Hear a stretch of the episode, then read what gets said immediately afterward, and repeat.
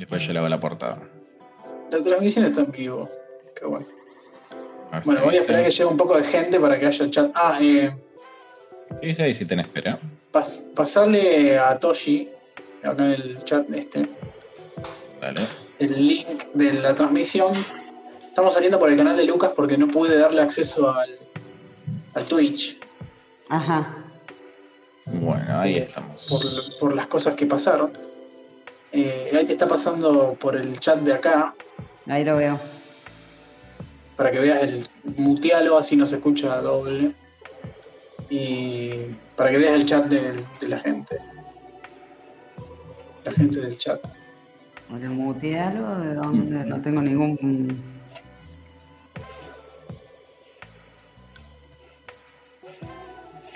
Ahí estamos. Hay que sacar algunos comentarios. Está perfecto. A Lucas se le escucha medio, pero parece ser el propio micrófono del teléfono. Así es. Estoy con el micrófono del teléfono, así es. Disculpen. Excusi.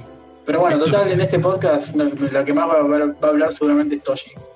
Así que yo me voy a poner en rol Que, de... que es la que más rever tiene.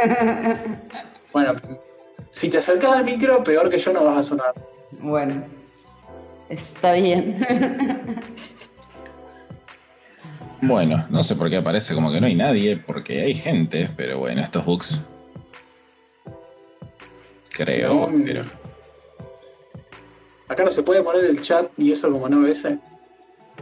Sí, mira. Para alimentar el ego, re lindos todos. Ahí va. Bueno, eso está.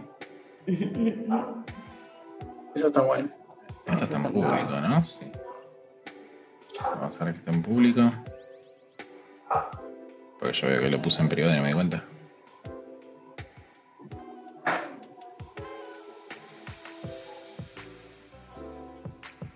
Bueno, me parece que se Bueno. vio de lo lindo YouTube. Yo no veo más que el link que mandaste vos acá en el chat. Hay, un, hay una sección que es de, de Sí, es que le tenés que hacer clic a ese link y. Toshi. Ahí. Y ahí vas al canal de Lucas. Ahí van a entender que soy un raro caso de podcaster que no usa nada de redes ni de tecnología. Sí, sí. Pero bueno, creo que vas a poder hacer. Ahí van, ahí me fui. Sí. Bueno, el, el- Ahí está, ahora lo muteo acá. Ahí va. sí. Es para que veas el chat. Cosa de si alguien pregunta algo o lo que sea. Bueno, ¿Todo listo? a ver. Sí, al parecer sí, pero me parece como que no hay nadie, pero recién estaba activo el chat, pero bueno, se ve que se ha bugueado. Buenas noches a todos. Muchas gracias por, por estar acá presente una vez más en el Unchat, que esta vez no es charlas libertarias, pero por ocasiones que no vienen al caso lo estaríamos haciendo hoy por hoy en, en el canal de YouTube. El, an- el que- chat está homeless y viene a alojarse acá por una vez especial. Pero bueno, es solamente por hoy y el próximo chat será en Jardino de nuevo. Y qué bueno, tengo una ganas de volver a la Sierra, la Concha de la Lora. Esta ciudad, como verán, estoy acá en, en el medio del centro de Córdoba y ya, ya la verdad que suficiente, más que suficiente. Voy a tener dosis de Córdoba en. Voy a tener Córdoba en venas por, por un largo rato. No habrá nadie de irme a desintoxicarme. Pero bueno, en fin, el tema de hoy es eh, un tema que ya lo puse a prueba y ya dio los resultados que quería que dé. Espero que con Toshi no hayamos gastado todo lo que se podía hablar del tema, que obviamente no. Eh, pero bueno, el tema, el disparador de, la clase de hoy es la esclavitud. y básicamente el, el- este se va a tratar de, de tirarle la pelota a Toshi para que hable de esclavitud. Eh, en principio como concepto que fue mutando históricamente. Hoy estaba leyendo no, leyendo, no, estaba escuchando una parte de un audiolibro de Thomas Sowell que se llama. eh, ¿Cómo se llama? Rednecks. Red- rednecks blancos y liberales negros, algo así era. No. Rednecks negros y liberales blancos, así era. Y se ve que tiene un capítulo dedicado a la historia de la, esclavitud. Es un, ese, fragmento del audiolibro dura dos horas y pico. Llegué a escuchar una parte. Pero hace todo un paseo por la historia de la esclavitud. Y básicamente pare- parecería ser algo que tocó todos los continentes, que lo- durante mucho tiempo. O sea, no solo que tocó todos los continentes, sino que donde, donde pegó la esclavitud, pegó tan fuerte que fue muy poco, muy poco cuestionado durante siglos. Cuando fue cuestionada, eh, tuvo muchísima resistencia, por eso rara vez la esclavitud se termina pacíficamente. Y, y al mismo tiempo, lo que me llama la atención justamente eso, es como que parecería que fue algo prácticamente universal y, al mismo tiempo mucho más enredado de lo que suele relatarse, ¿viste? De que está el, esclavizador y el esclavista y punto, y no se tiene en cuenta eso, por ejemplo, eh, que en, África eh, lo- los mismos esclavizadores eran otros africanos que les vendían los africanos, les vendían a sus compatriotas, digamos, en términos nacionalistas, a europeos. Y que los europeos que no tenían ni puta idea de dónde mierda salían, ¿viste? Es como, es como la góndola. La gente no tiene la- ni la más puta idea de dónde sale la comida, sino que simplemente va y la compra y capaz que está todo hecho como una esclava y a nadie le interesa. Me parece a mí están los dos muteados. Ah, no. Sí, estaba muteado porque si no la nubecita de vapor no es inocua Ah, auditivamente y se escucha, se escucha bastante y ya se me han, me han quejado en el chat. Ok, y, bueno, y- y- permitirme dar, dar un disparador más respecto a lo que vos estás hablando de la esclavitud, porque creo que a veces se piensa en esclavitud en términos de fuerza, pero inclusive tenés la servidumbre voluntaria, lamentablemente. Que en, en- en- el propio uso de ciertas facultades, en cierto punto a través de la razón, terminás sometiendo a los designios de terceros y el cual tampoco puede salir. Llámese, por ejemplo, las industrias tabacaleras, que a través de directamente convenios van, van generando sus arreglos para que vos puedas, para que prácticamente seas un lacayo que técnicamente lo haces en, en forma voluntaria, pero hay una manipulación detrás que, que termina sometiendo a la persona. Sí, bueno, eso eh, hablábamos en su momento. Ah, eh, Toshi, vos estás muteada. Estás muteada. Te- te- Control de. Destachate el microfonito. Ahí está, ahí. Ahí va. Ah, ahí está, ahí está. Adelante. No, que tiraron un montón de puntas que me, que eh, me hicieron eh, cortocircuitar. A ver, primero, vos tocaste el tema de los de, desde que parece haber tocado todos los continentes y desde mucho tiempo y que nunca se acabó con la esclavitud sin conflicto. Bueno, para empezar. Eh, sí tocó a todos los continentes. Es históricamente es inherente a la sociedad, o sea, a la sociedad. Aparece la propiedad y aparece la esclavitud. A ver, primero que nada, ¿de qué hablamos? Porque también, cuando hablaste de los negros y de África, el tema de la esclavitud está muy ligado a otros factores. Una, racismo. Otra, eh, trabajo forzado, que no son lo mismo. Servidumbre voluntaria o no. No, no son la misma cosa. Incluso el término esclavo, digamos, si nos ponemos rigurosos, no podríamos aplicar el término esclavo antes del medioevo, no había esclavos, había servus, porque el término no existía. Entonces, este, son, son muchos puntos, porque es un tema tan viejo como las sociedades. No como las sociedades eh, tribales muy, muy pequeñas, pero sí desde que existe la propiedad. Porque básicamente, ¿de qué hablamos cuando hablamos de esclavitud? El término esclavitud concretito.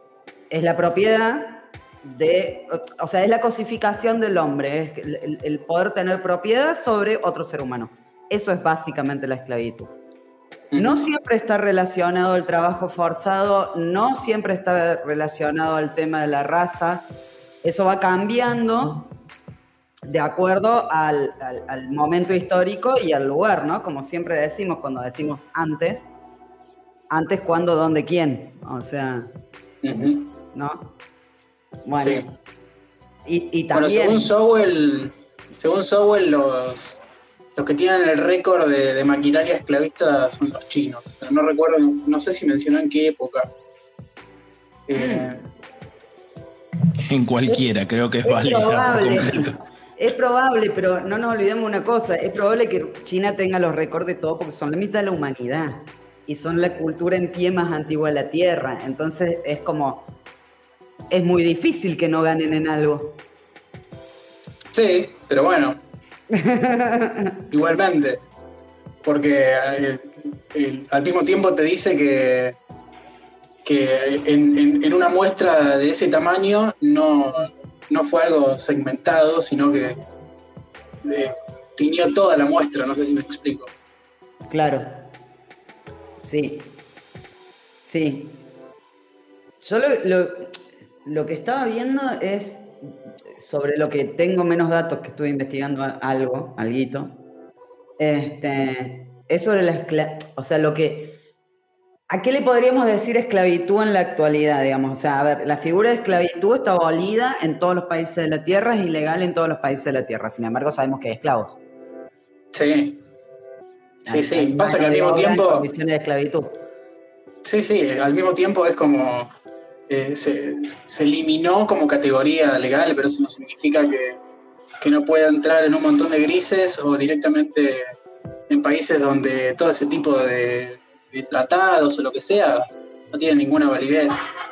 O por lo menos de facto no tiene ninguna validez. No, en Norcorea ¿cómo se- hay trabajo esclavo, en China hay trabajo esclavo. En Argentina hay trabajo esclavo. A ver, porque se traslada, o sea, a ver, hoy la esclavitud, digamos, la propiedad sobre otra persona, o el, o el- o- ahora no la podés comprar, pero digamos, ¿cómo, tenés la, ¿cómo obtenés, dónde se ve más la propiedad sobre otra persona? ¿Dónde creen ustedes que se ve más? ¿Dónde se ve más? ¿En qué? ¿En términos de país o en términos No, de, no, en, en términos de de aspecto. ¿en qué- circunstancias? Claro. Yo creo que inclusive, y aunque va a sonar... Donde hay mucha diferencia de poder. y- y va a parecer un, un comentario muy zurdo, pero en el A trabajo ver. asalariado. En Pero- el trabajo y- asalariado es una, pero el- esclavitud, condiciones de esclavitud. O sea, pi- piénsenlo un poquito porque es fácil. condiciones de esclavitud y en, en los Sepárenlo del trabajo. en, la- en las profesiones eh, bueno no sé a mí no sé La no estaba democracia. separando el trabajo ¿En la propia democracia? No, ¿Estás, estás hablando de lugares geográficos? no, de circunstancias de vida. Que de hecho trascienden No. fronteras. Se mueve. A ver, hay trata de personas. Sí, la verdad. Bueno, sí ahí está.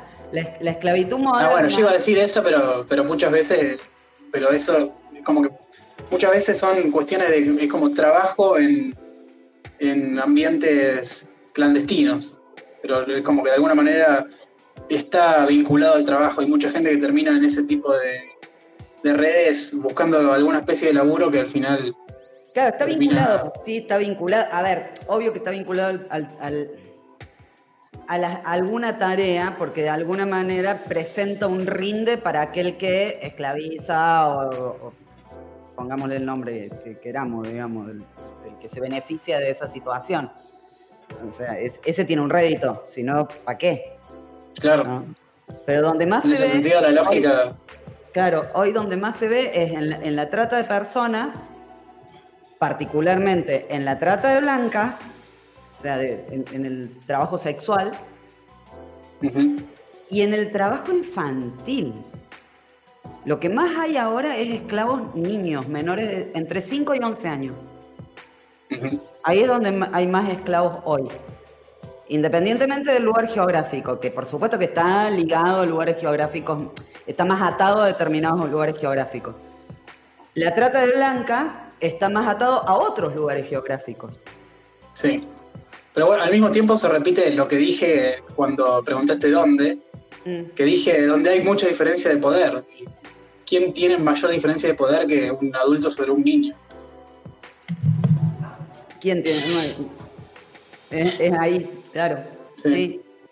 sí. Sí, yo decía, no, no, no la diferencia de poder en un lugar geográfico específicamente, digamos. ¿no? Pero sí, tiene Sí. que ver con eso. Y e, ese, eso es atroz, porque, no sé, yo estaba viendo los números ahí, no me voy a poner en cuestión de número porque no es la mía, pero, pero es impresionante. O sea, hoy hay más niños esclavos de los que hubo nunca, de los que había, que los que había cuando había esclavitud, que el niño dentro de todo, mal que mal, ¿me entiendes? Tenía otro tipo de, tareas un poco más livianas, si se quiere. ¿Hay algún, pero eh, es en algún tipo de, de rubro en particular? En tecnología muchísimo. En Talleres clandestinos de, de, ensamblado o de recuperación de o de sí, Es, eso es la parte suave, la parte de recuperar, por ejemplo, en, en, el Congo, por ejemplo. Claro, piezas de para reutilizarlas. O sea, trabajos que además son riesgosos físicamente. Minería. Hay un meme, hay un meme que, que estaba de Elon Musk, no sé si lo vieron decían que los autos eléctricos iban a salvar al mundo y ponían la foto de un nenito, no sé en qué país, un nenito afro, que decía, sí, vamos, tranquilo, Elon, vamos lo más rápido que podemos para juntar tu, no sé, cobalto que dijo para las baterías, no me acuerdo qué. Claro. Estaban los pendejos trabajando en, minería y juntando, todos embarrados, juntando minerales del agua. Sí. Después tenemos lo que decías vos, la democracia. Tiene mucha tela. Hoy me sentí una esclava completa del, sistema burocrático. ¿Viste? Cuando que, vieron que ahora está todo digitalizado, sistematizado y tal. Entonces vos querés hacer el más mínimo movimiento, no sé, mover, en ese baile estoy yo, ¿no? Mover em, la titularidad de servicio porque me mudé, pa, pa, pa. Bueno. Antes vos hacías una cola, pero después el laburo le tocaba al otro. Ahora vos laburas para ellos y encima te la complican atrozmente. Sos la secretaria, no de vos mismo, de, de PEC, de COGA, de, renta. Les, comparto el meme al que se refería recién Luca, justamente. Ese mismo, era, era de, Greta Thunberg, de una. no era de, Elon Musk. Igual viene de la mano justamente porque el lobby, el ambientalismo y ecologismo viene vienen bastante confabulados y con linda sinergia entre ambos. No por nada, ahora prácticamente la mitad de Europa es clava de Putin. Mm. Y que si se les corta, si se les ocurre terminar de destruir el otro Nord Stream primero, quedan prácticamente en un invierno bastante crudo. Sí. Sí, va a estar bravo eso. Ahora, me. Y ese meme es muy claro. Y es increíble que vos fijate cómo la propia alt-right alternativa argentina, inclusive si querés latinoamericana, siempre tenía en un lugar distintivo a, Merkel. Y hoy por hoy Merkel se terminó yendo después de haber destruido por completo la política energética alemana. Sí. Por ende, bueno, ahí viene en, claro y en que casualmente todo este lobby ambientalista lo promueven fundaciones financiado justamente por instituciones alemanas, que es casualidad, ¿viste? Por, esas obras y gracias del destino que, pasa todo por, por un accidente. Hace poco vimos un cacho de un documental de Michael Moore que se llama Planeta de Humanos, Planet of Humans. Que hay una parte que se le dedica justamente al tema de las supuestas energías renovables y toda la política trucha que hay alrededor de eso. Eh, y cuando van a, hablar con, los locos que están eh, hay un, evento político que dicen que el durante el evento el tipo dice todo lo que ven acá está siendo alimentado por paneles solares y van para atrás y ven los paneles solares que hay y ni en pega están alimentando todo eso ¿viste? en realidad tenían un grupo electrógeno a nafta básicamente y pero le decían a la gente que lo estaban haciendo todo con paneles solares. Y después otra parte del documental la, dedica a mostrar todo el tema de la minería. Y eh, con el tema de la minería, bueno, otro ejemplo zarpado de, esclavismo en, Latinoamérica, que, a mí me contaron algunos detalles cuando viví en Brasil. En Brasil hay muchísima minería donde están pueblos completos eh, trabajando en la mina y, y más de la mitad son niños. Y, bueno, podríamos hablar de la esclavitud de otras especies, ¿no? También, no humanas. No me quiero poner animalista porque no voy por ahí, pero digo, o sea, es prácticamente el planeta como ser vivo es, un esclavo nuestro. Y eso es un poco más abstracto, pero en algunos sentidos sí, hay, hay un montón de... Sin, dudas que, es, muy, es muy borrosa la línea entre, entre la de convivir y la de, la de hacer uso súper interactivo, no sé cómo, cómo llamarlo. Pero no es lo mismo no dejar que un elefante entre en tu casa que tenerlo eh, encerrado en, un galpón durante toda su vida y que solamente pueda salir para hacer un show y poder a en el galpón. Y, ni hablar, de todos los productos que a veces se prueban en, en, especies. Yo estaba pensando en esto que decís de los paneles solares y yo lo vi por allá por Salta Jujuy, los, los parques de paneles, y lo, y lo viví acá en Tras la Sierra también. Y cómo desmontaron bosque nativo, acá en particular, que es donde yo tengo más conocimiento, desmontaron bosque nativo, zona roja, para poner paneles solares. Explícame cómo, cómo funciona de una manera más ambientalista eso. Ah, no, me contaste. desmontaron, desmontaron bosque nativo para poner paneles solares que, encima son terriblemente ineficientes, porque imagínate. Eh, eh, eso yo creo que, es algo que la gente nunca termina de comprender. Es como que no asocian la causa-consecuencia, de que si un político te promueve algo es porque ya tiene alguien que lo está financiando. Porque el que, se hizo para paneles solares ya tiene directamente un flujo de ingreso de capital constante a costa del capricho justamente de, de las influencias políticas. Entonces, como decís, ok, bueno, está bien, necesitamos este espacio, hacemos el lobby juntos, yo te, doy los, los, paneles, obviamente por sobreprecio, porque siempre hay un, al no haber cálculo económico, siempre va a haber un, un changui ahí. Y en el medio cualquier tipo de política que se impulse desde justamente una poltrona de accionar por fuera del mercado, implica necesariamente eh, el acuerdo con algún grupo empresarial. Por eso me gusta siempre dejar muy en claro que desde este lado de las ideas no es que defendemos los empresarios, sino que se defiende la empresarialidad como transformación justamente de, eh, digamos, un, estado previo a un estado, inclusive a veces si se puede, superior, de, cómo se terminan interactuando y, eh, de los seres humanos. Sí, además, ¿para qué, no? O sea, qué sé yo. Digo, como en todo, yo creo que no, se puede aplicar eh, la misma vara a todos lados. Yo creo que eh,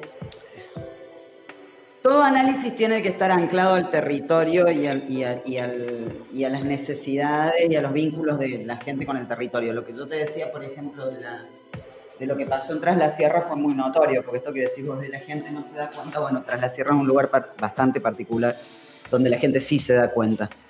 Y la misma gente que mandaron a desmontar, los paisas, porque obviamente los que van a hacer el trabajo ese, ¿quiénes son? Los paisas. Este, cuando los mandaron a, a, matar algarrobos en los que se han trepado desde niños, dijeron sí, pero hasta acá llegamos. Y ellos mismos denunciaron en, en, las, en las radios comunitarias lo que estaba pasando y así se frenó. A todo esto eran paneles chinos a una zona que no tiene déficit de energía, porque está uno de los diques más grandes de Córdoba ahí, y genera energía que manda para otro lado, para vender la energía a otro lado. O sea, es, absurdo, ¿me entiendes? No, tiene...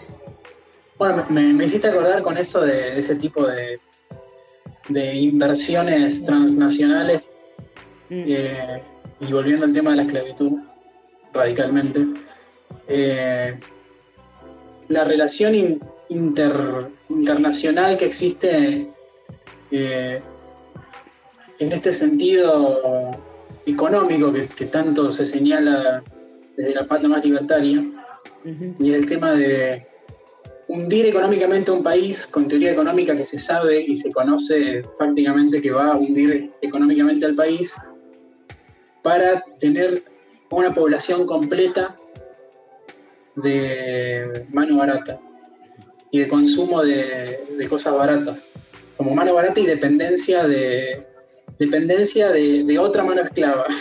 Mira, ¿sabes dónde Necesitamos que todo se haga por dos, por dos pesos para que nosotros podamos pagar. Maquila. Las maquilas. Las maquilas en, Centroamérica, particularmente en México. Este, ya, más, más amplio el, ¿cómo se llama esta modalidad de trabajo? Donde las los subcontratados, digamos, los outsourcing es. Sí, outsourcing significa subcontratar. ¿Y cómo funciona eso de las maquilas? En las maquilas funciona así, por ejemplo. Yo te meto materias primas, te, cuento el inicio que es... Eh, después se da en otros países de Centroamérica, pero básicamente el modelo es Yanquilandia y México. Estados Unidos mete las materias primas sin, sin tasas, sin impuestos, sin nada. Empresas de capital yanqui, porque además en la ley dice que no pueden ser propietarios mexicanos, sino que tienen que ser eh, capitales extranjeros, porque o sea, está disfrazado de generar inversiones en el país. Es para fabricar cosas baratas salen y cuando sale el producto a Yanquilandia, porque lo compran ellos mismos, solo paga el, IVA. Pero mientras tanto, cada una de esas, de las maquilas, tiene a la vez como empresas que, ponele, no sé, yo fabrico muñequitas. Eh, la empresa que hace el mantenimiento y la limpieza de la empresa en la que yo trabajo, también es parte de la misma empresa. O sea, es otra empresa del mismo grupo. Entonces, a los empleados los van rotando dentro, o sea, los contratan para siempre, pero no, no cumplen con las antigüedades, entonces no, no, hay forma de avanzar en tu carrera laboral, ¿me entiendes? Te quedas anclado y te van girando de una a otra. Entonces, lo bueno que tiene un sistema de fábrica o de empresa que te permite, como, no sé, ponerle, tener antigüedad, ponerle, tener presentismo, todas esas cosas que generan esos sistemas de laburo, se, pierden esos derechos, ¿me entendés? Es como, viste que acá en una época, a mí me ha pasado muchas veces, esto de que te contratan a prueba, cuando te ponen en blanco te echan, cuando llega el momento de que te ponen en blanco te echan. O te, obligan a ponerte en monotributo. O te obligan a ponerte en monotributo. Bueno, se genera todo un sistema donde eh, el único que gana es el que compra una cosa barata en Zanquilandia. Y aparte, esos mismos productos pagan lo mismo para venderse dentro de México. Ah, mira. Sí, bueno, es, la gente también compra esos productos. No la tengo reatada, ¿eh? pero, pero entiendo básicamente cómo es el, el, merengue. sí, pero acá pasa también, porque las ni siquiera hace falta que sea una empresa. Si bien también está todo vinculado, porque eh, eh, son todas cosas también propias de propias del modelo estatal, por ejemplo, son todas cosas que sin dinero fiat ponerle serían muchísimo más, más complicadas de establecer de, forma tan perpetua o, tan a largo plazo. Porque con México tienen, tienen esa misma relación de, que es un país que eh, económicamente se lo ha devaluado mucho y vienen empresas estadounidenses o, capital extranjero a aprovecharse de una situación que si fuese en una situación de mercado real, donde la economía de ese país, o, si la mano es barata en ese país, es por otras razones ajenas al sistema Fiat o al, sistema estatal, la, dinámica puede ser, puede ser otra, porque además las diferencias serían mucho menos acentuadas. Pero lo que, lo que permite es un, es un doble golpe, básicamente, eh, a gente, porque por un lado eh, le hacen mierda, los hacen mierda económicamente y acto seguido eh, les, ponen toda una serie de, de, condiciones para mantenerlos en el lugar en el que están. Permitime respaldar esto que vos estás diciendo, Luca. No sé si lo llegas a ver vos con el teléfono. Pero te leo el título. Argentina insiste con un canje de deuda por acción climática para países en desarrollo. La idea es promover un canje de deuda por acción climática para países en desarrollo y apela a que los organismos internacionales como el Fondo Monetario Internacional ayuden. Esto inclusive, ahora no encontré la nota, pero lo tengo que, revisar, lo promovía, por ejemplo, eh, organismos supranacionales privados, como lo que era Open Society en su momento. Entonces, vos fíjate cómo funcionan los incentivos de los políticos. Ok, destruimos el aparato productivo. Como no tenemos para saciar nuestros gastos, tenemos que pedir deuda. Como obviamente no podemos cumplir con esas deudas, porque la lógica justamente estatal es despilfarrar hasta que no haya ni nada vivo, terminan entrando en default. Y en el momento en el que vos tenés que cumplir con, digamos, con todas tus, obligaciones por el propio default, terminás cayendo en cualquier tipo de agenda, como por ejemplo el ambiental. Entonces, la nota que yo encontraba era, era, más reciente, pero ahora la tengo que volver a buscar. Pero no es nada nuevo, o sea, esto lo ves inclusive desde el año pasado. Es como que sometemos a una población. Mi nena va a estar endeudada y ella ni siquiera tomó decisiones de, votar en absolutamente nada, que tampoco necesariamente es algo legítimo, pero para no, no, dar vueltas en, en, lo filosófico, que posiblemente estamos los tres muy de acuerdo en esto, no, pero esa constante ruina, esa constante ruina es la, excusa para nunca salir del círculo. Que siempre la, como que la, próxima generación puede ser la que venga y lo arregle. Y ya, ahora es como cada vez está más difícil para la próxima claro, generación. Están los, viejos resignados que algunos quieren que vuelvan las botas y todavía hay. después están la sí, olvídate. Y y las nuevas generaciones que están militando a algún político que les simpatiza creyendo que, esta, esa, es la generación que, sí va a cambiar todo. en realidad ya esto viene se, viene arrastrando de hace tanto. Es cíclico, Claro, además lo, el, tema de, la deuda lo, mencionan en libros de, hace tres siglos atrás.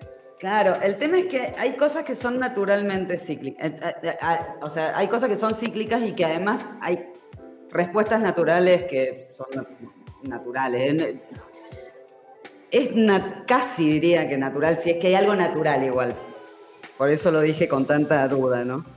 Pero, claro, otro tema.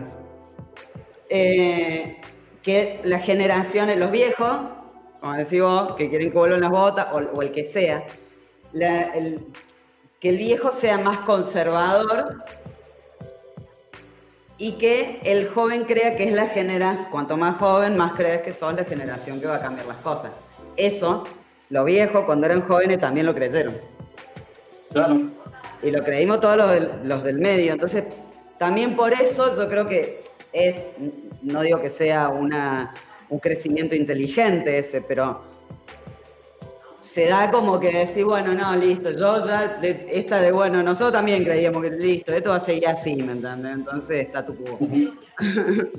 Ni siquiera creo en el cambio, estos boludos piensan que lo van a cambiar, mis hijos también, yo también, mi papá también y mi abuelo también creyó lo mismo.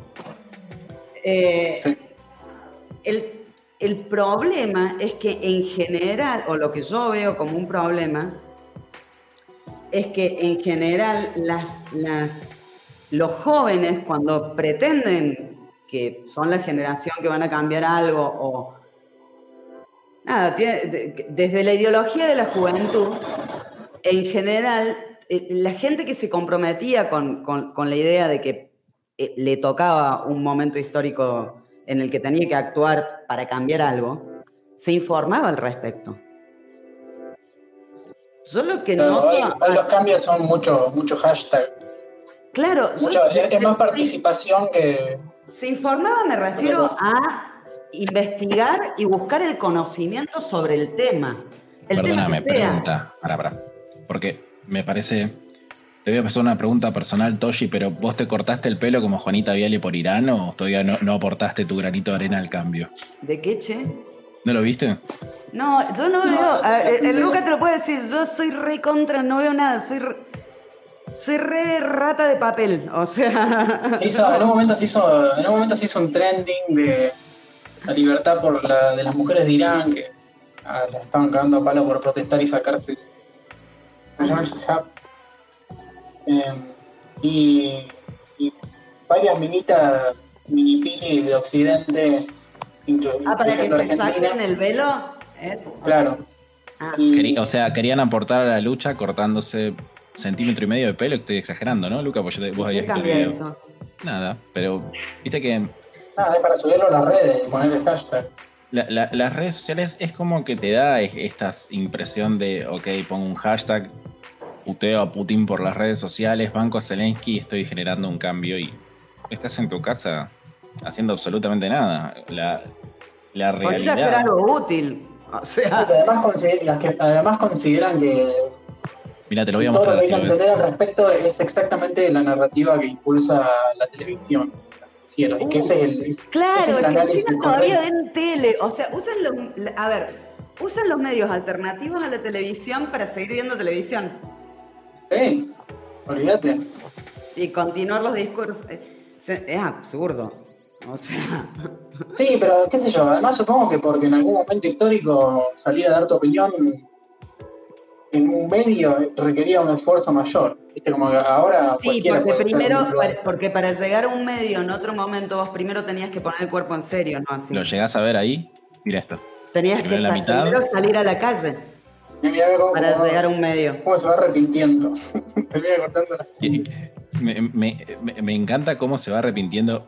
Como que al principio decís, bueno, está bien, estoy muy comprometida con la causa, me voy a cortar la mitad del pelo. No. Ay, No. boludo, ¿en serio? ¿Sí?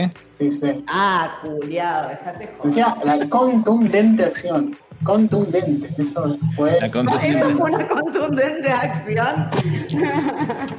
Sí. Sí, sí, sí.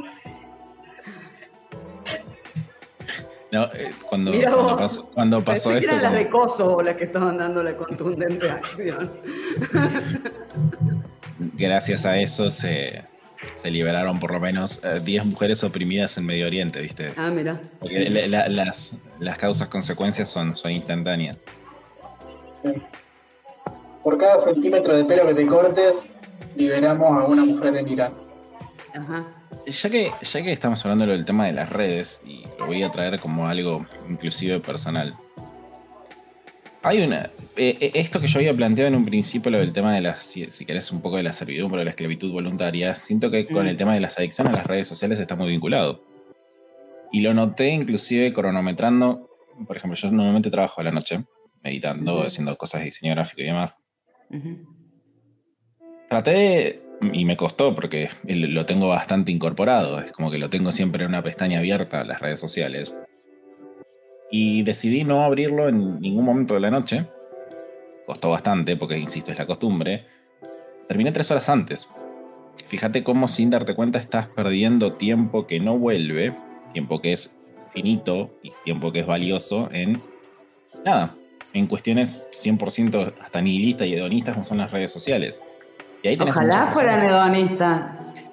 Es que, viste, Ojalá esta- fueran hedonistas. de. ¿Qué placer hay en eso? En el hedonismo hay cierta potencia. Bueno, pero fíjate Ahí que, no hay por nada. ejemplo, acá, acá tenés. a- es, es como Ah, que en un sentido mucho más vicioso. Claro, o sea, una gratificación instantánea. Esta cuestión de. la- los que diseñaron las redes sociales, si querés, entienden perfectamente la psicología humana de la necesidad de recompensas variables constantes. Y es como que te da un placer y una felicidad efímera que la saben alimentar muy bien. TikTok, por ejemplo. TikTok, sin darme cuenta, a veces decía, bueno, está bien, tengo seis horas para dormir, miro un rato el teléfono y terminaba, teni- terminaba teniendo cuatro horas para dormir sin darme cuenta. Terminaba entregando horas de tiempo valioso de sueño y de, de descanso que necesitaba porque me tenía que levantar temprano, algo que ni siquiera tenía ninguna retribución alguna. Y esto a mí me gusta mucho relacionarme con el, con el tema de la servidumbre voluntaria. Lo que le hablamos en el programa anterior, la azúcar, por ejemplo Mm. todo lo que son los ultraprocesados. Ahí tenés una cuestión de gente entregándose voluntariamente. Algo que le termine siendo mal. Sí, es libre de hacerlo, pero las consecuencias son innegables. Bueno, eso, ahí, ahí hay un todo un debate en sí mismo. Hablando cuando- de servidumbre voluntaria. Claro. Porque si existe la, la servidumbre voluntaria también es como un- es un, ¡Salud! Es un concepto un tanto borroso. Porque es cierto, al mismo tiempo es como que, sí, me voy a poner a mí mismo en una situación de, de dependencia de una acción, ¿viste? Como que puedo ser esclavo de un accionar que me obliga, me obliga Ay, ay. mentalmente y me, y me tortura psicológicamente cuando dejo de hacerlo. En el caso de, de- en el caso de la harina, es, es- es- también es- si, si no, si, si acostumbras a tu cuerpo a harina, tu cuerpo te lo va a pedir cada 3, 4 horas, te va a pedir que comas algo. Porque se, acostumbra a ese ritmo. De alguna manera es como que te, te estás poniendo vos mismo en una situación en la que tu cuerpo te va a demandar y te va, te va a hacer notar físicamente que debes realizar cierta acción. Sí, sí.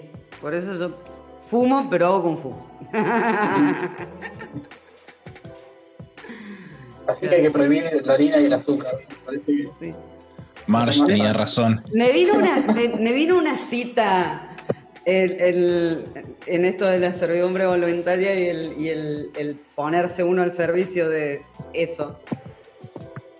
Pero no me puedo acordar de quién era. Me acuerdo de. me- me- yo, yo no soy muy erudita y no tengo buena memoria y qué sé yo, no, no, no capturo así quién dijo qué y qué sé yo. Yo capturo los- los- lo que capturo y lo relaciono, o sea, yo soy la persona del intertexto, ¿me entendés? No sé dónde saqué tal cosa y tal otra. Yo hago un- mi propio merengue. ya di la maldita cita. ¿Eh? Ya di la maldita cita. Mm. Es libre y en libertad de ser esclavo. Esa me parece. Ahí eh, cuestiono desde ahí la, la idea de la servidumbre voluntaria, digamos. O sea, ¿qué- ¿a qué le llamamos servidumbre voluntaria, digamos? Porque también hay cosas que son instintos de supervivencia, por ejemplo. Como que, Y como por ejemplo, trabajar, Bueno, pero necesidades.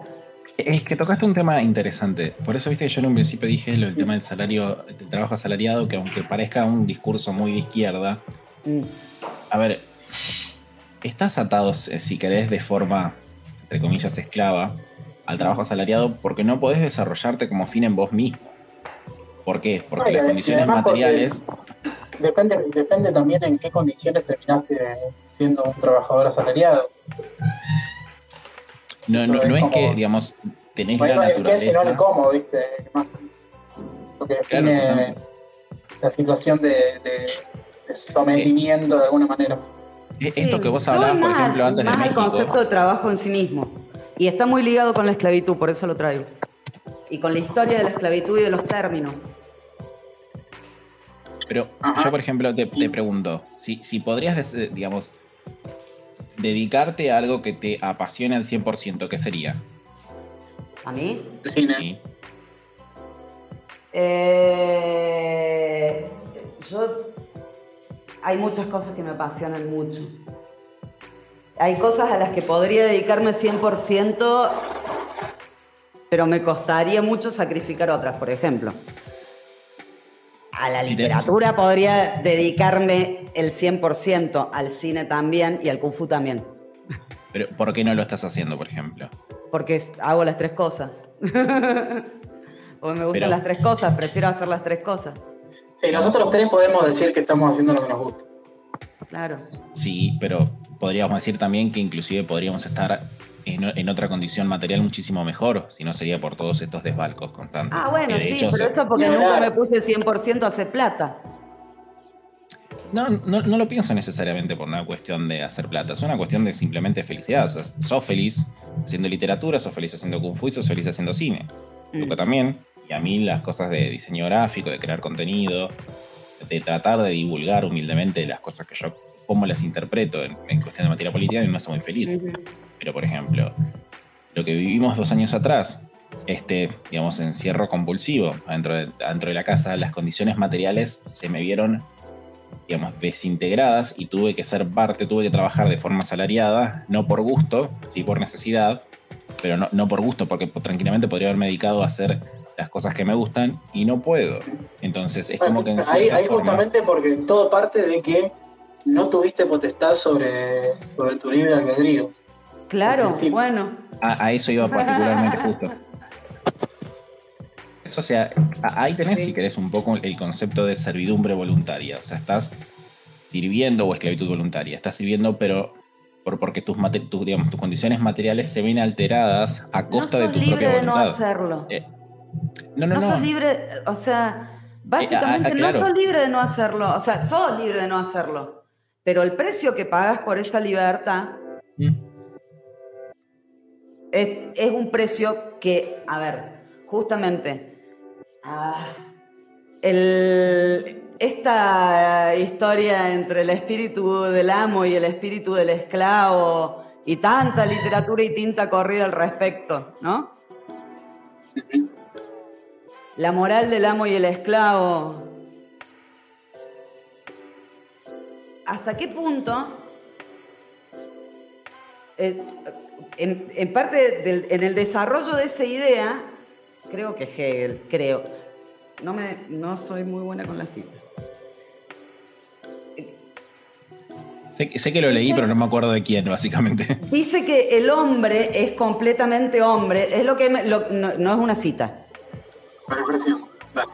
Claro. Eh, lo, que plantea, básicamente, lo que yo entiendo de eso, eh, es que vos empezás a ser hombre, hombre, hombre humano, humano, chicas. En términos, de, sustancia, claro, si quiere. Sí. Eh, cuando justamente podés plantearte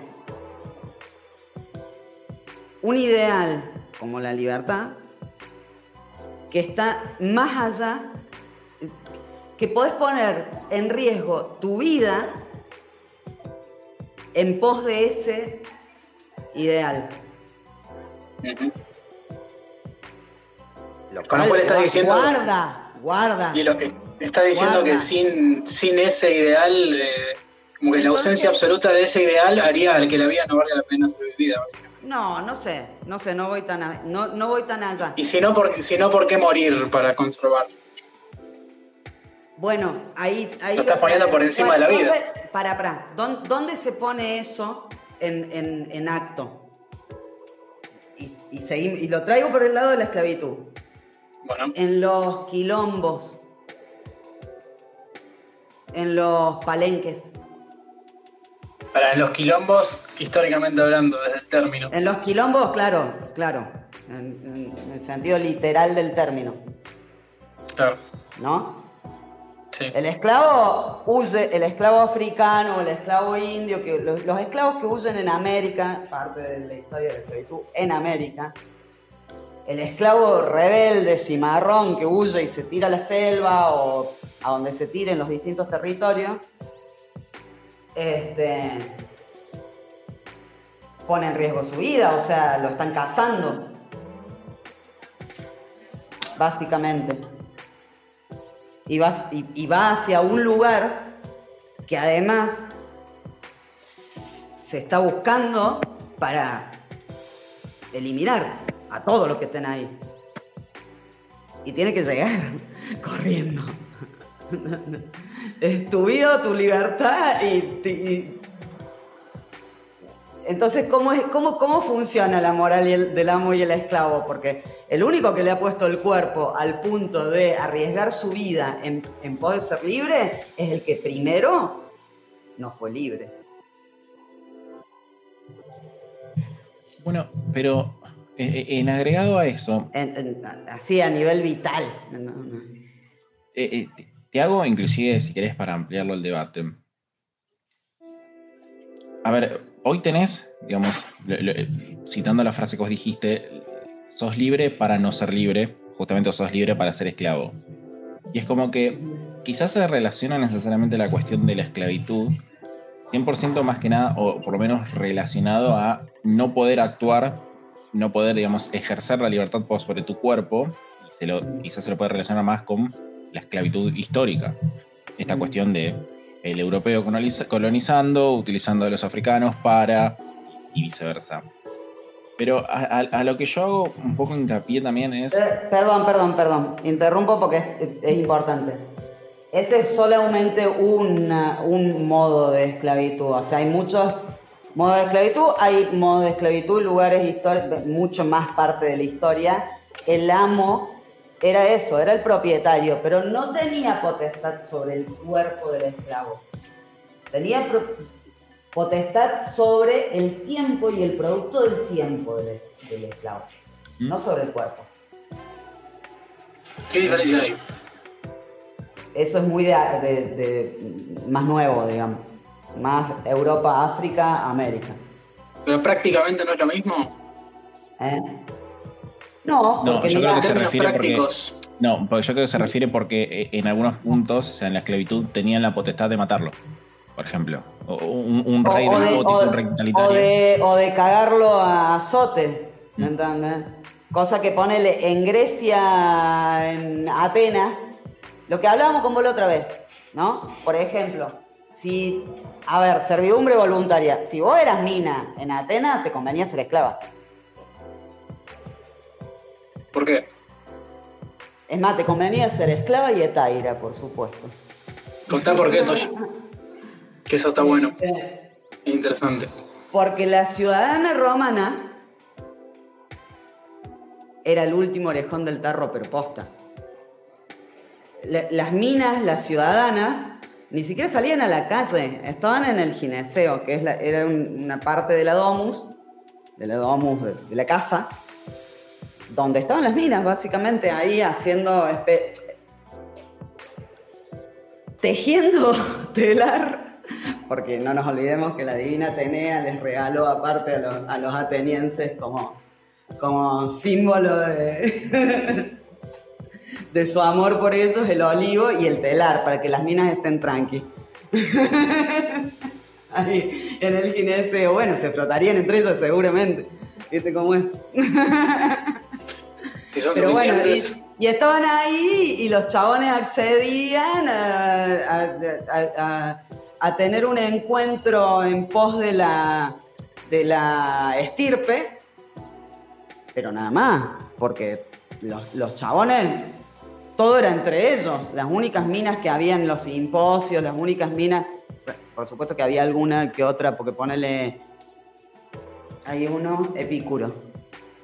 Epicuro recibía minas en el, en el jardín, hasta, y esclavos también. Este, esclavas. Pero ah, vuelvo, nada. Las ciudadanas estaban ahí encerradas, tejiendo y esperando que les hagan chicos y fabricando ciudadanitos. Básicamente. En cambio, las esclavas tenían vida pública. Y aparte, las, tenían, tenían, de alguna manera más libertad. a sus hijos. O sea, los criaban los esclavos. Porque además los esclavos, a ver, no era solamente el, el, el servus, el famulus, este, que tanto encomiamos, que era poco más que una pala, básicamente. ¿Y los esclavos tenían algún tipo de personalidad política? Como decirte, el ministerio de los esclavos. o algo así. No sé si se entiende mi pregunta. No, pero era de la esclavitud igualitaria, ¿viste? Sí, no, pero, paren, paren, paren. No nos olvidemos que no tenían ministerio, pero eran los que formaban a los otros. Guarda. Porque claro, por eso, por eso justamente me imagino que deben. Eh, los, los, mismos filósofos y qué sé yo, o sea, muchos de los maestros eran esclavos no eran esclavos, eran servos. Porque no eran esclavos. El esclavo, como lo conocemos, es otra etapa histórica, otro lugar. Sí, sí, a tal punto que, lo que me había dicho vos que. Sí, pero esto de que no lo había cuestionado ni los grandes filósofos de la época. No, de hecho, el único que habla al respecto que es, sí, es Aristóteles el chabón lo justifica. No es que lo justifica, porque también cuando se dice Aristóteles justificaba tal cosa. No, es que no le quedaba otra. O sea, no, no, es que no, no es que no le quedaba otra. Estás haciendo una lectura, no justificaba nada. El chabón no estaba hablando. A ver, a la historia no se la juzga, se, la, se la investiga. No se consideraba que había algo que Claro, no, o sea, justamente el chabón dice, hablando, también, ahí de allá viene la historia de la moral del amo y el esclavo. Cuando rosa ese tema, lo, lo, lo rosa desde la cabeza de un hombre de su época, como hay, porque todos sabemos y estamos de acuerdo en que hay hombres que están preparados para ser libres y para actuar en la polis, y hay otros que nacieron para esclavos. ¿Justifica la esclavitud? No, no la justifica. La da por hecha. O sea, es mucho más, ni siquiera la cuestiona. Si vos justificás algo, porque ya, estás cuestionando algo. Necesitas esa justificación. El chabón ni va en esa. Ni se, llegaba. bueno, pero al mismo tiempo es, eh, al mismo tiempo eso ocurre hoy. Eso ocurre hoy. Mm. Si, si, vos hablás de, si vos, el anarquista generalmente está, es tomado como alguien que está totalmente por fuera de cualquier eh, lógica racional. Es como que es un tipo que directamente perdió la cabeza. Entonces, como que a ese punto si vos decís, mira, me parece que nadie tiene derecho a tributar a otro, ponele, a exigirle tributo a otro. Si lo decía así, es como que parecería algo reaceptable, pero al mismo tiempo, si, si, si, decís, pero esto es lo que está ocurriendo a nivel gubernamental, en eso está basado el gobierno, en hombres exigiendo el tributo a otros. ahí ya de repente, claro, pero la disonancia cognitiva es tal que también lo da por hecho. Yo, inclusive. A ver. ¿No te parece que es el mismo nivel de, de, cuando un concepto o un estatus social o algo así cala al punto del máximo nivel de automatismo? O de, o, de axioma, no sé cómo, sería. Cuando ya justamente eso, como que se da por hecho. Mm. Quiero, quiero hacer una aclaración. Cuando decía lo de Aristóteles me refería justamente a que estaba debajo del designio de Filipo es como que estaba más, más justificado a, digamos, a justificar, en, valga la redundancia, el, propio status quo que ya estaba presente en base a, desmoralizar, si se quiere, el valor de, la vida humana. Pero, me, inclusive, a ver, trayéndolo a tiempos más coyunturales, a una cuestión más de coyuntura. Estaba ahí educándolo al, al Ale. claro, a eso iba me, refiero, por ejemplo, con estas ideas de John Noel Harari. Lo, del tema de, ok, yo te impongo estas condiciones materiales obligatorias, básicamente una digitalización forzada, y al que no sirve para el tecnato, por ejemplo, lo mantendremos a través del No tendrás nadie será feliz, con drogas y videojuegos. Entonces, yo defiendo la potestad, por ejemplo, y la, voluntad por completo de cualquier ingreso de sustancia en, el cuerpo que cada una de las personas quiera. Desde tabaco hasta cualquier eh, estupefaciente. No, no me voy a hacer el puritano y el santo porque consumo nicotina. Me gusta fumar de vez en cuando marihuana. Punto, ahí está bien. Y es, y es la libertad del cuerpo de cada uno. Pero comprendiendo, si se quiere, un poco más la, la, marihuana te hace más libre. Sí, pero me doy cuenta cómo opera de la igual, por más que consuma tabaco, me doy cuenta cómo opera la historia. ¿De qué quería llegar, Lucas? A que hoy por hoy, si querés, tenés la total libertad de no utilizar las redes sociales o utilizarlas, pero es como que hay, digamos, una cierta elite promoviendo eso para fines mucho más digamos, útiles para ellos. Por eso pongo justamente el ejemplo de, de Joan Harari, que te dice, ok, si no me servís y, no, no, aportas nada útil para el tecnato, te, te mantendremos a través de drogas y videojuegos. Esta cuestión de, por ejemplo, el metaverso, o esta cuestión de, digamos, disociarte desde la realidad para que seas simplemente un, nada, una planta. Sí. ¿Sabés que estaba pensando hoy? Es más barato que nunca, te pagas solo. Estaba pensando, Ah, en-. ¿viste, ¿viste con ahora con el tema de, del deepfake, con la facilidad que cambian los rostros de una persona en un video? Está llegando, eso, eso eh, eh, inevitablemente va a llegar a, a un punto en el cual no va a haber ninguna diferencia para el ojo común entre un deepfake y un video real. Con lo cual todo lo que salga Cambia la historia de una manera. y, y cambia toda, Joder. cambia toda la interacción del, del ser humano con las redes sociales porque de repente no va a haber ninguna diferencia entre algo falso y algo verdadero, con lo cual todo el tiempo va a haber que vas a ver un video de Donald Trump diciendo sí, tendríamos Bueno, que bardear tal cosa Sí, y ¿saben van a qué? tener que salir todos a decir Dejemos ese de video ver falso. tan video, boludo. Dejemos de ver tanto video, mirémonos las caras, dejémonos de joder. Pero eh, eh, eh, es que- no lo voy a es que- esperar. Eh, eh, es que a- ahí voy con eso, es como que sí, somos libres de usar Instagram, Twitter, TikTok, YouTube, podemos elegir el contenido, pero a costa de qué? ¿A qué por costa? ejemplo, y- Exactamente. Y, y esto a veces, a mí, a ver, por una cuestión, nada, que un poco me divierte, me gusta criticar mucho la figura del simp, por ejemplo. El chabón que vive alabando a las mujeres en redes sociales, que les vive incrementando el ego, y en términos vulgares, si querés, no la pone nunca. O sea, el chabón no sabe O interactuar sea, con en- mujeres. en- entre, claro, o sea, lo que las chicas le decimos chupafondo. Eh, básicamente. Claro, pero es como que, a ver, Por lo menos las chicas de mi edad. Pero fíjate que, que- me imagino que en algún momento te habrá pasado. A ver, eh, no sé, no sé cu- qué tanto es de, de tu vida diaria tu actividad en las redes sociales. Pero viste que es como que tenés el chabón. Nula. Bueno, mejor, de hecho. No, eh, pero- en realidad no, eh, consumo muchísimo YouTube, lo confieso, con- consumo muchísimo. Pero no consumo mucho youtuber, cons- consumo algún que otro podcast y, y mucha academia, eh, mucha eh, clase, simposio, ese tipo de cosas, pero tremendamente académica. sí. me mira, lo, lo voy a poner en algo muy particular.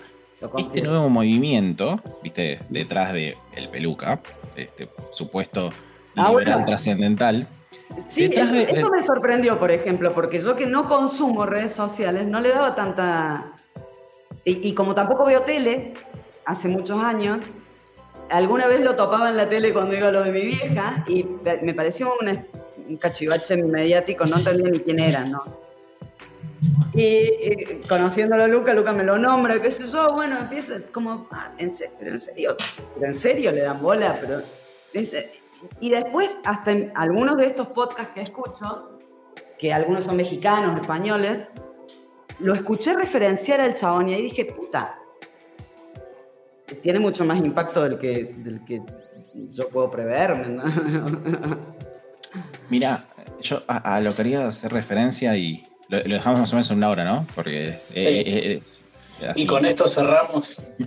Sí, sí, sí, porque sabía que. Por ejemplo, cu- ¿cuál es mi, mi problema con la figura del simp? Que parece inofensiva, pero termina arrastrando, si querés. Pasa que si vos ves años atrás, si querías encarar a alguien, tenías que poner la cara. Y bancarte a veces el rechazo y, viste, es diferente a agarrar, bajarte Tinder, hacer swipe left y la que pica pica. Y viceversa. Sí, no existía, no existía que te reboten en un chat. Claro, a, a- a- eso voy. Y, y es como que veo que hay una cierta, digamos, eh, pierden un poco la, la racionalidad justamente también por ser incels frustrados, sexualmente hablando, por ejemplo. Que es como que cualquier mujer que vean que está cercana a un movimiento alternativo político están detrás de eso y eso termina dándole fuerza inclusive a la persona que viene a representar, que en este caso es Milei. Y esto pasa, por ejemplo, con un montón de influencers detrás de la nueva derecha, el nuevo liberalismo que viene a salvar la Argentina. Entonces es como que toda esta interacción de cómo se tiene que hablarle a la otra persona, porque está todo muy bien que te parezca atractiva la otra persona, pero es una persona, hermano, no es un objeto que le puedes sacar fotos, tocar y demás. Es como que van perdiendo esa, digamos, naturalidad de las relaciones espontáneas y voluntarias entre las personas, inclusive el, propio respeto, es como que se envuelven imbéciles, porque ya no sé otra cosa, no sé qué decirle, y mucho se ve también afectado justamente por esto, que es como que se cosifica eh, por completo, a, digamos, a la otra persona en las redes sociales y termina perdiendo el valor propio y el mismo respeto que te tendría que, digamos, que generar una relación natural y normal con, con la otra persona. No sé si Sí, se tal- entendió o, o me fui muy bien. Sí, no, pero también a tal punto de, de prohibir o intentar prohibir el, el cuestionamiento. Porque Todo lo que haga esta persona va a estar justificado de alguna manera. Y si yo no puedo justificarlo es porque no me da la cabeza, pero esa persona que yo sigo, como es perfecta, seguramente tiene la justificación que yo necesito. Bueno, gente que necesita justificaciones para todo, ¿no? O sea, ¿qué onda? Y sí, y sí, pero, pero lo que pasa es que Milei se contradijo tanto, puntualmente en ese caso, que es como que.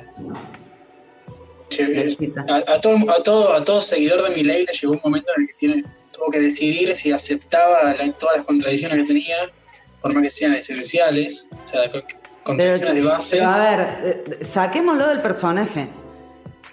Del personaje que sea, loco. Hasta de vos mismo. Si en algún momento no te cuestiona, o sea, que no te mira al espejo, en algún momento no te pone en duda, Y claro, bueno, pero eso la- para, para eso existe también el. ¿cómo no vas a poner en duda aquello que sea? O sea, a na- Para eso existe el nada. ídolo. El ídolo político. Eh, eh, es que Sí, parece, tiene, parece tiene, tiene ese rol en, en aquellos que, que quieren buscar a alguien que, que, que crean que carga con la verdad y que de alguna manera se Bueno, pone para a, a empezar todos hay al que hombro. creer que hay una verdad. ¿Viste? O sea. Claro. Sí, y que, y que la tiene Me esa persona. de- por eso, pero me parece que de ahí viene. me- me- va, no sé, a mí me interesa más romper eso, digamos. Por ejemplo. Sí. el atentar contra la verdad. contra la idea de verdad. ¿Qué es la verdad, boludo? O sea, la verdad Sí, es no, la como- realidad. Ponele. Bueno, a ver, Por lo menos pinchar todo lo que se plantee como verdad. Mm. Todo lo que se plantee como verdad será juzgado. será rascado. Claro. Sobre todo si no pica. Porque si parece que no pica es porque está recontra instalado, ¿viste? Como, como eso, como, como, como la esclavitud durante el- toda la historia de la humanidad hasta hace menos de un siglo. Sí es. Ese Siempre hay que rascar un poco más. Ah. Bueno, Bueno, cumplido el horario. Sí, cumplido el horario. Antes que nada, quiero pedirles, por favor, ya que justamente nosotros somos filosóficamente muy coherentes, que se afilien al partido narcocapitalista que vamos a para destruir al Estado desde dentro, obviamente, como es únicamente la única forma que se puede. La afiliación cuesta. No, no, la- ya, 5.000 están, ya- no, no, no, no, ya están todos afiliados, porque el contrato social, ¿viste? Lo, lo justifica. Ah, bien. Entonces nos deben 5 mil Ah, pesos. eso nunca lo firmé ni, ni a esa ni a ningún pacto que, que- que después me echara de mi paraíso. Así que bueno, gente, les agradezco por su presencia. La verdad que siempre es un gusto tenerlos acá en, en el chat. Que bueno, seguramente la gente lo está esperando en Twitch y no todo el mundo ha- habrá visto la historia a tiempo. Ya, ya volveremos a, al. No, no el planteo general, vamos a mejorar. Este es un pequeño bache en pos de. Es una pequeña caída antes de un salto. Como decía, un, hay que agacharse para saltar. Ese tipo de boludez. El problema es que solo dice el dólar, boludo, y estamos constantemente cada vez más pobres. Así que bueno, gente, que terminen bien su, su viernes. Y bueno, muy buen inicio de fin de semana y siempre es un placer charlar con ustedes, chicos. Lo mismo. Igualmente. Hasta el próximo viernes. Adeus.